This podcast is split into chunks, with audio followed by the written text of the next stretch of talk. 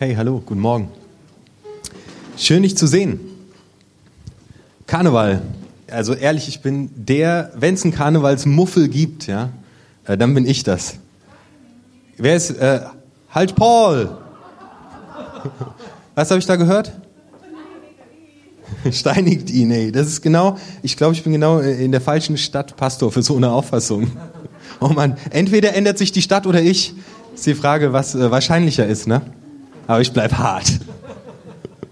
Ja, Masken sind, äh, äh, Ma Masken tragen wir an, an Fasching, wir verkleiden uns, wir tragen dick Schminke auf und wir lassen auch einfach mal die Sau raus. Und ich mache das am Dienstag auch, also werde ich auch kräftig brüllen und Süßigkeiten sammeln. Masken gehören aber zu unserem Leben dazu.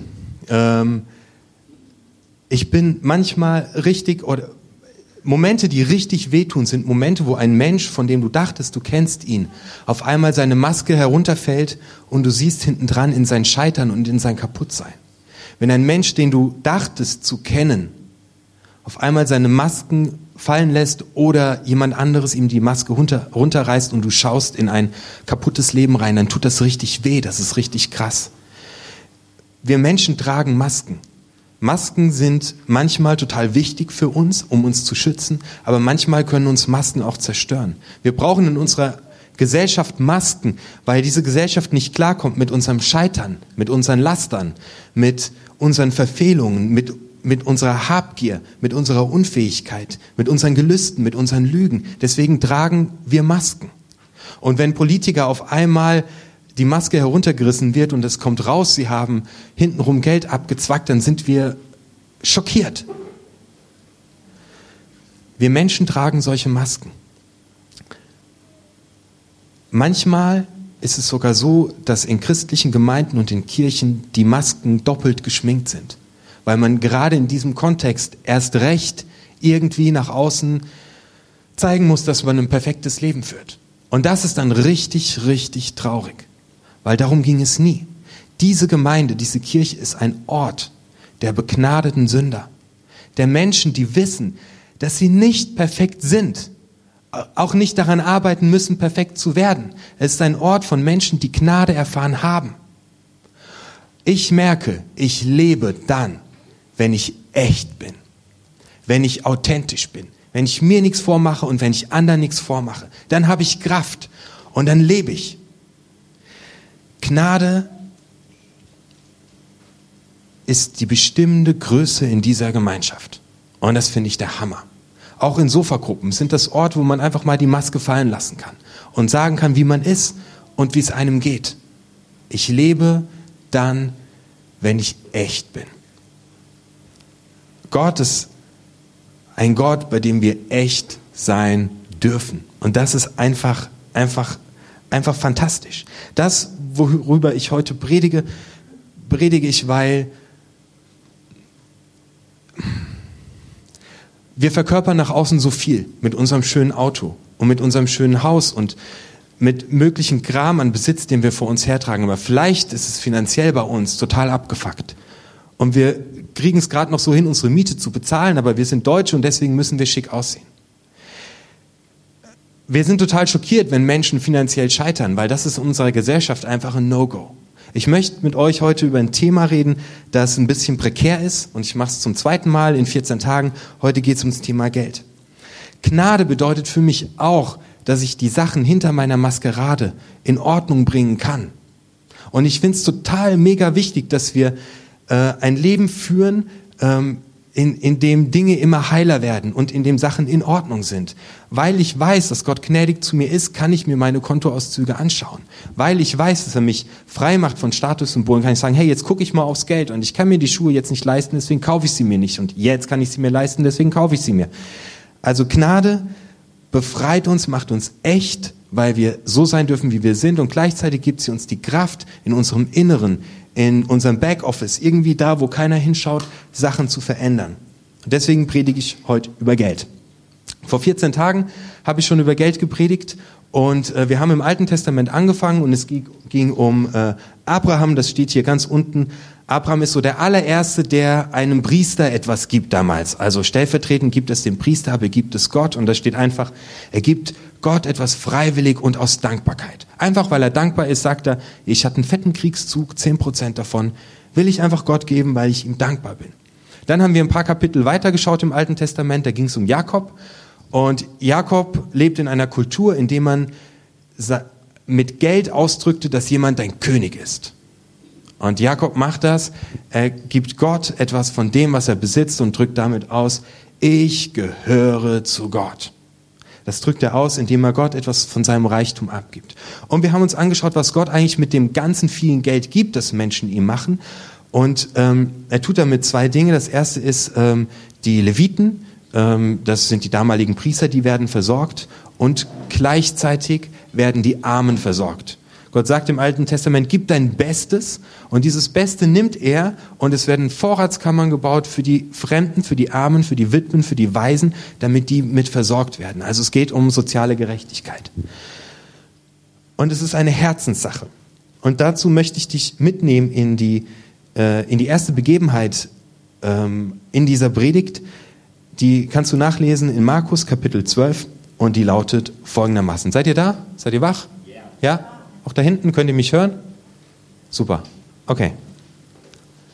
Das Opfer der Witwe. Dann setzte sich Jesus im Tempel in die Nähe des Schatzhauses hin und beobachtete, wie die Besucher des Tempels Geld in die Opferkästen warfen. Viele wohlhabende Leute gaben großzügig.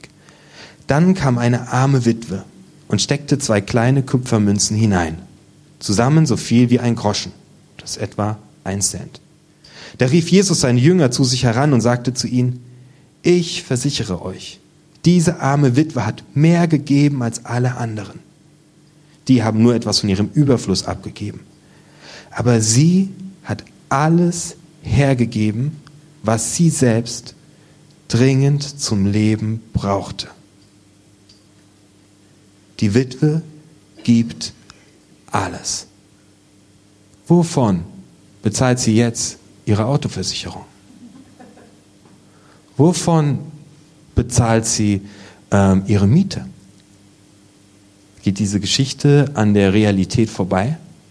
Wovon bezahlt sie ähm, ihren äh, Kredit ab? Ich gehe mit euch in noch eine Begebenheit, die steht in Matthäus 22. Da wollen ein paar Leute Jesus eine Falle stellen und ähm, sie fordern ihn heraus, ähm, mit einer Frage. Die Frage lautet, sollen wir jetzt eigentlich Gott unser ganzes Geld geben oder sollen wir dem Kaiser unser ganzes Geld geben? Da geht es wieder um die Frage, wer ist an erster Stelle? Und Jesus sagt dazu, gebt dem Kaiser, was dem Kaiser gehört, aber gebt Gott, was Gott gehört. Achtung, das müsst ihr euch jetzt richtig gut merken. Gebt Gott, was Gott gehört. Und jetzt schauen wir in die Psalmen rein und da steht jetzt was, was wirklich krass ist. Psalm 24. Also gebt Gott, was Gott gehört, ja, sagt Jesus. Okay, Psalm 24. Dem Herrn gehört die Erde und was sie erfüllt. Der Erdkreis und seine Bewohner. Gebt Gott, was Gott gehört. Jetzt lese ich euch nochmal vor, was eigentlich Gott gehört. Dem Herrn gehört die Erde und was sie erfüllt. Der Erdkreis und seine Bewohner. Ey, was gehört Gott? Alles. Alles. Also im Prinzip sagt Jesus und die Witwe und die Geschichten der Bibel, alles gehört Gott. Alles. Überhaupt. Alles. Was heißt das jetzt total praktisch? Also, kennst du das? Vielleicht ist das bei dir mit dem Geld äh, wie, wie, mit der, wie mit der Zahnpasta. Alex, kannst du mir mal ganz kurz helfen und mein Mikrofon festhalten? Also, wenn wir am Anfang des Monats Zahnpasta kaufen, dann ist es, dieses Ding ist einfach prall gefüllt, ja. Ist jede Menge Zahnpasta drin. Und höchstwahrscheinlich kennst du dir, kennst du das von zu Hause. Also, der erste benutzt die Zahnpasta und er nimmt richtig ordentlich. Und der zweite benutzt die Zahnpasta und irgendwie nach anderthalb Tagen ist diese komplette Tube leer. Aber der, der Rest, ja, der jetzt noch da drin ist, der reicht in der Regel bis Weihnachten. Ja, jeder drückt noch so ein bisschen, du gehst mit der Zahnbürste drauf und irgendwann holt einer die Schere, ja, und schneidet das noch auf und du pulst und dann an Neujahr kaufst du eine neue Zahnbürste. So geht das Bei uns zu Hause mit der Zahnpasta. Vielleicht geht das bei dir zu Hause mit Geld so. Und dann tut's ein bisschen mehr weh, wenn du merkst, du hast nach äh, den ersten drei, vier Tagen des Monats, in, in dieser Zeit hast du so viel Geld ausgegeben, wie du danach in den anderen 27 Tagen ausgibst. Und dann tut das richtig weh. Und das ist mehr so ein mit Geld rumstolpern. Jetzt ist gerade mein Gehalt da, okay, jetzt kann ich äh, mal richtig schön schick essen und kann es einfach raushauen. Und dann musst du einfach 27 Tage lang ähm, hungern und jeden Cent umdrehen. Mat, äh, Matthäus, Im Matthäus-Evangelium 25, Vers 16 sagt Jesus uns, wie wir mit allem, was Gott gehört, umgehen sollen. Und zwar gibt es da drei Männer, denen er Geld anvertraut. Und er sagt, ich muss auf eine große Reise gehen, hier ist das Geld, ich gebe das euch.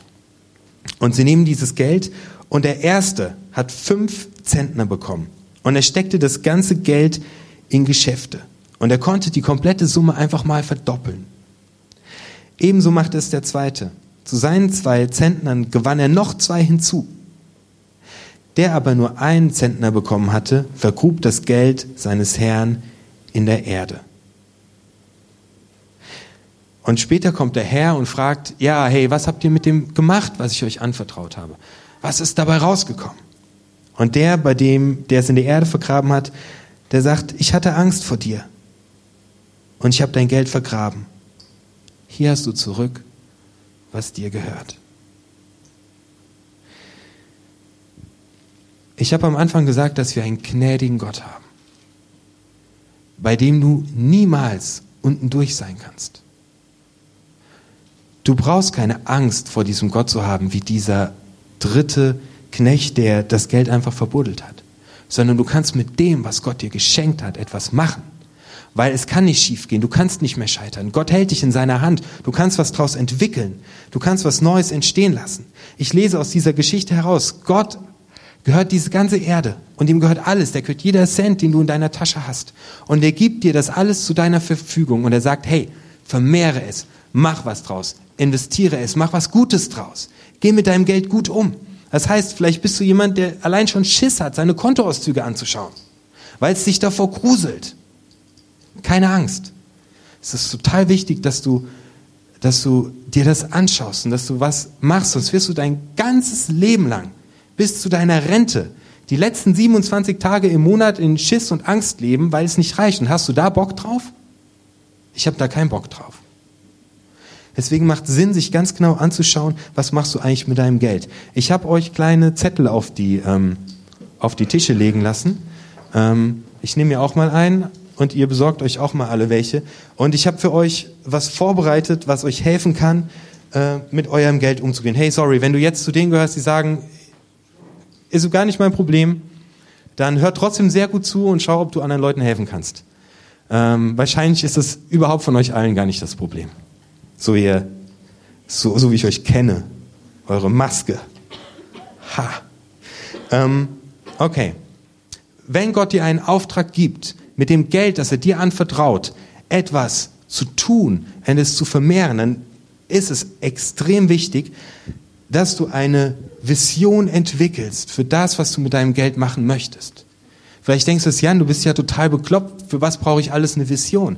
Aber ich glaube, es ist richtig wichtig, dass du dir überlegst, wie du mit Geld leben willst. Wenn du zu der Sorte gehörst, die am sieben verschiedene Kredite tilgen, weil sie sich ein iPhone und eine zu große Waschmaschine gekauft haben, dann könnte deine Vision lauten, ich will in Zukunft investieren und nicht mehr vegetieren. Ich meine, das wäre doch mal was. Wenn du zu den Leuten gehörst, wo es echt immer knapp ist, dann könnte dein Ding lauten, wo du sagst, ey, da will ich hin.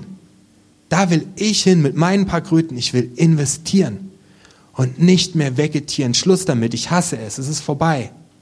Wenn du jemand bist, wo du echt dir keine Gedanken machen musst, weil du kannst am Monatsende noch 1000 Euro irgendwie auf dein Tagesgeldkonto ganz lässig schieben.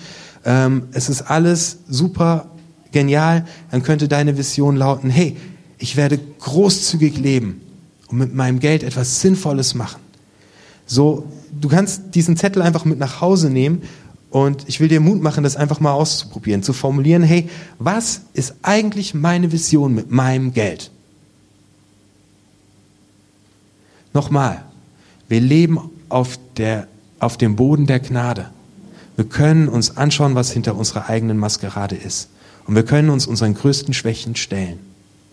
Weil Jesus für uns gestorben ist, wird uns nie wieder was von Gott trennen. Deswegen können wir das. Also beschäftig dich mit dem Thema Geld. Was ist deine Vision? Ich habe das mal für mich durchgespielt. Wenn man so eine Vision formuliert, dann kann man ein paar Werte festmachen. So Sachen, die dir einfach richtig wichtig sind in deinem Leben. Wo du sagst, dafür will ich mein Geld ausgeben. Das kann zum Beispiel sein, dass du sagst, ich möchte irgendwann ein Haus kaufen oder ein Haus bauen. Also deine, deine Vision ist zum Beispiel, ich will investieren statt vegetieren. Okay, was entspringt für mich daraus? Ich will irgendwann ein Haus bauen. Oder du sagst, ey, ich will jedes Jahr einen richtig hammermäßigen Urlaub machen. Das ist mir richtig wichtig, da investiere ich. Ich investiere in ein Haus und oder in einen Urlaub oder ich sage, ich will da rein investieren, dass ich einen Monatsgehalt Puffer immer auf meinem Tagesgeldkonto habe. Ich brauche diese Sicherheit. Das kann total der wichtige Wert sein. Oder du sagst, ich investiere in Kleidung. Ich möchte gerne schick aussehen. Und ich möchte gerne, dass äh, meine Freundin schick aussieht. Deswegen investiere ich in Kleidung. Das ist mir richtig wichtig.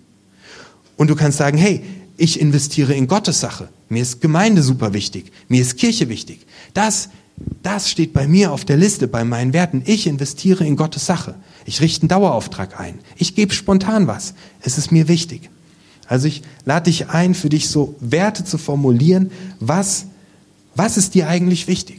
Wofür willst du dein Geld ausgeben? Nicht, dass du irgendwie du gehst los einkaufen zum Lidl und wolltest für 20 Euro äh, Zutaten für Spaghetti und so ein Kram kaufen und du kommst nach Hause mit lauter Scheiß, so komischer Kram, den du eigentlich nie auf deiner Liste hattest. Also überleg dir, was ist dir, was sind deine Werte?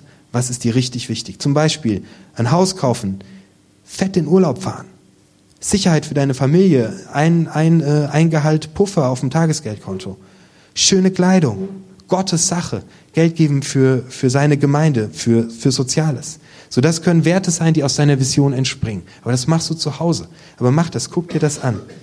Dann habe ich dir ganz, ganz, ähm, ganz rechts einfach mal aufgeschrieben, was ist dein Einkommen? Kannst du eintragen, rechnest du mal alles zusammen, Kindergeld, Einkommen deiner Frau, dein eigenes Nettoeinkommen, kannst du alles mal zusammenzählen. Und dann habe ich dir in der Mitte eine Spalte gemacht, das sind ein paar Beispiele drauf. Miete, Lebensmittel, ähm, Steuern, Schulden, Gottes Sache, also was du geben möchtest für, für ähm, dass Gemeinde gebaut wird, Genuss, Hygiene, Tanken ähm, und so weiter und so fort. Und dann nimmst du dir die Kontoauszüge von den letzten drei Monaten. Warum predige ich eigentlich über sowas? Ja, weil es voll wichtig ist. Ihr guckt mich alle an wie Autos. Voll viele Leute können mit Geld nicht umgehen. Also machen wir es in der Gemeinde. Ja, hallo. Also nimmst du dir die Kontoauszüge von den letzten drei Monaten und gehst sie einfach mal durch und schreibst rein, was gebe ich eigentlich wofür aus. Du wirst auch total krass sehen, wo dein Herz eigentlich dran hängt. Wenn du nachher mal siehst, für was du wie viel Sachen, für was du wie viel Geld ausgibst. Das schreibst du einfach mal raus. Ähm, und dann hast du im Jetzt stehen, was ist dein Ist-Zustand. Wofür gibst du jetzt dein Geld raus? Dann rechnest du zusammen und dann wirst du sehen, oh oh, Mist, äh, ich gebe ja jeden Monat mehr aus, als ich habe, oder du wirst sehen, yeah, das geht auf null, oder du hast sogar noch was übrig. Ähm, irgendwas von den Sachen kommt raus.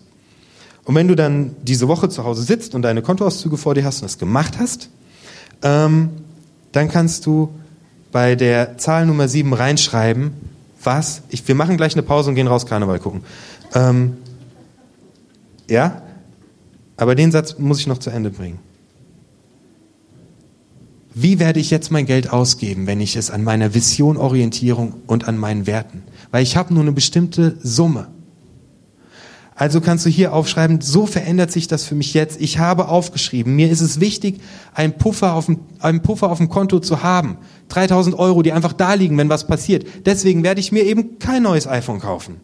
Weil es steht nicht bei meinen Werten. Also kaufe ich es mir nicht. So, und an dem Punkt machen wir gleich weiter. Zieht eure Jacken an äh, und geht so schnell wie ihr könnt äh, nach draußen vor die Tür. Ähm, und für alle Zugereisten halt Paul heißt das.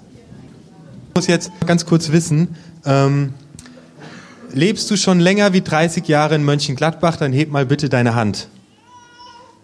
Okay, lebst du schon länger als 32 Jahre in Mönchengladbach? Dann heb mal bitte deine Hand. Lebst du schon länger als 35 Jahre in Mönchengladbach? Lebst du schon länger als 40 Jahre in Mönchengladbach? Länger als 45 Jahre? Länger als 50? Okay, Harry. Heißt,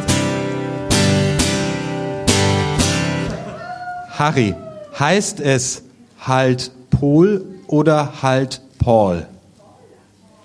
Der Harry. Paul. Paul. Halt Paul. Halt Paul. So, halt Paul. So heißt es. Es ist geklärt für immer und ewig. Halleluja.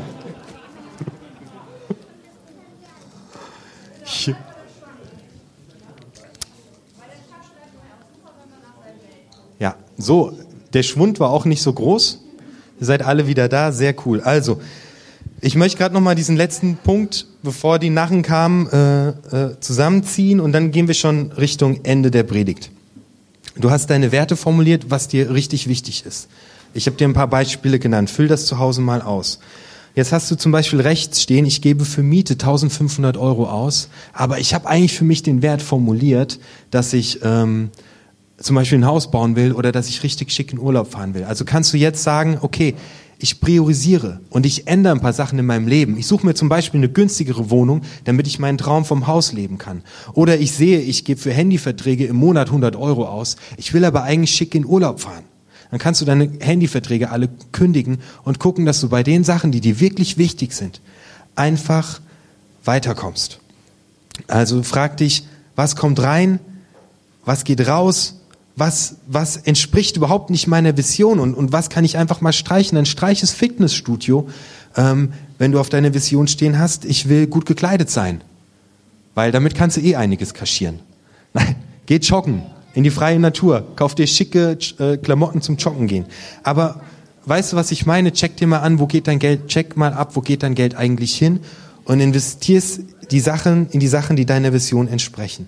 Mach es einfach. Ich möchte dir da gerade noch was mitgeben aus Sprüche 21. Die Bibel ist für mich echt das geilste Buch der Welt, weil die ist so knallhart, manchmal richtig assi, aber sie trifft den Nagel auf den Kopf.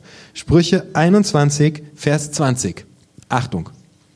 Wertvolle Schätze und duftendes Öl sammeln sich im Haus des Weisen, aber ein Dummer vergeudet alles. Steht in der Bibel. Ja? Achtung, hier kommt noch einer. Der ist auch, der ist auch gut. Den Faulpelz bringen seine Wünsche um, weil seine Hände sie nicht erfüllen können. Auch gut. Jetzt äh, Sprüche 21, Vers 17. Wer Vergnügungen liebt, dem geht schnell das Geld aus. Immer gut essen und trinken macht niemanden reich.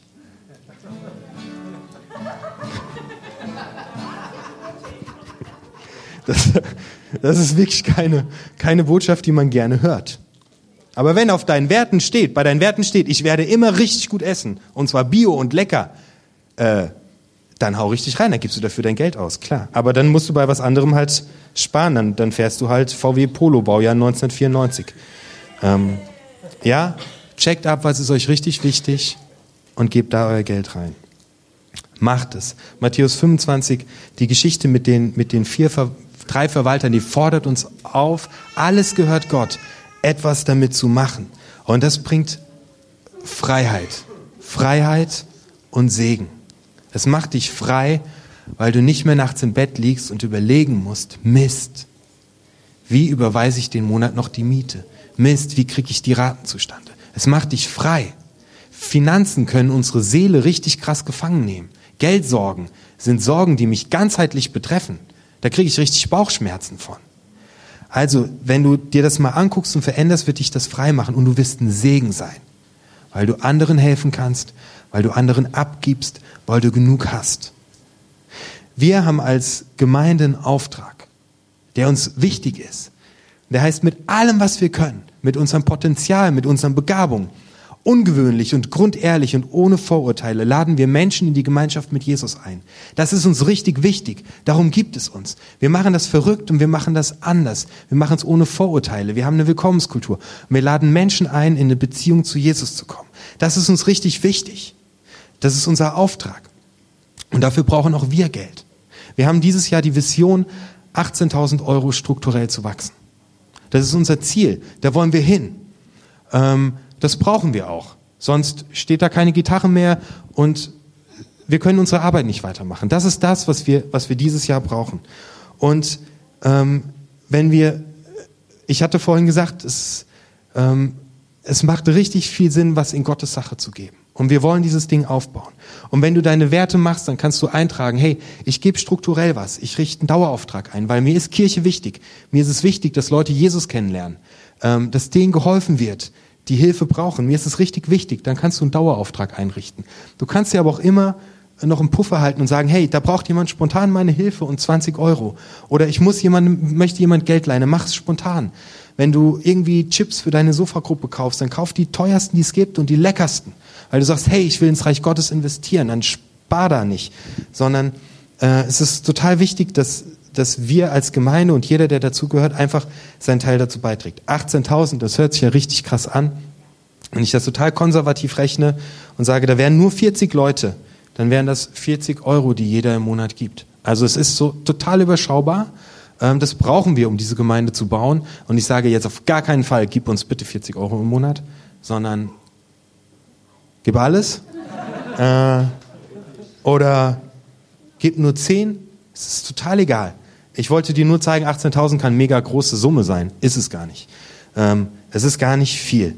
Ähm, so, ich möchte mit dieser Predigt dich einladen, in ein Thema deines Lebens raus, reinzuschauen, das hinter der Maske liegt. Das hinter dem liegt, was du nach außen zeigst und gibst. Und ich finde es enorm wichtig, dass, dass wir Christen in unserem Leben mit der Hilfe von Jesus anfangen, Sachen aufzuräumen. Dass wir nicht die sind, denen die Maske runtergerissen wird und hinten dran ist nur ein Scherbenhaufen. Der, der eine Punkt, der mir so, der mir richtig wichtig ist, ist, wir stehen in der Gnade.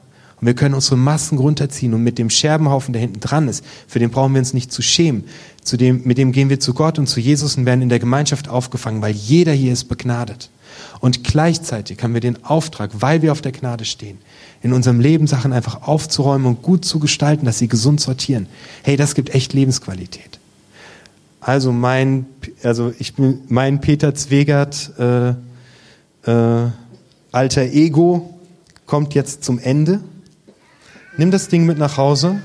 Ähm, kleb's in deinen Kalender, in dein Notizbuch, füll's einfach mal aus, tu dir was Gutes. Und wenn du sagst, ey Jan, was du mir heute erzählt hast, ist ein alter Schuh, ey, ich gehe schon so lange gut mit Geld um, vielleicht kennst du jemanden, dem es hilft, das mit ihm einfach mal durchzugehen. Ähm, weil Menschen im Umgang mit Geld zu helfen, hilft ihnen oft da, wo es am aller, aller dringendsten drückt. Ey, danke, dass ihr mir zugehört habt. Äh, wir machen Musik.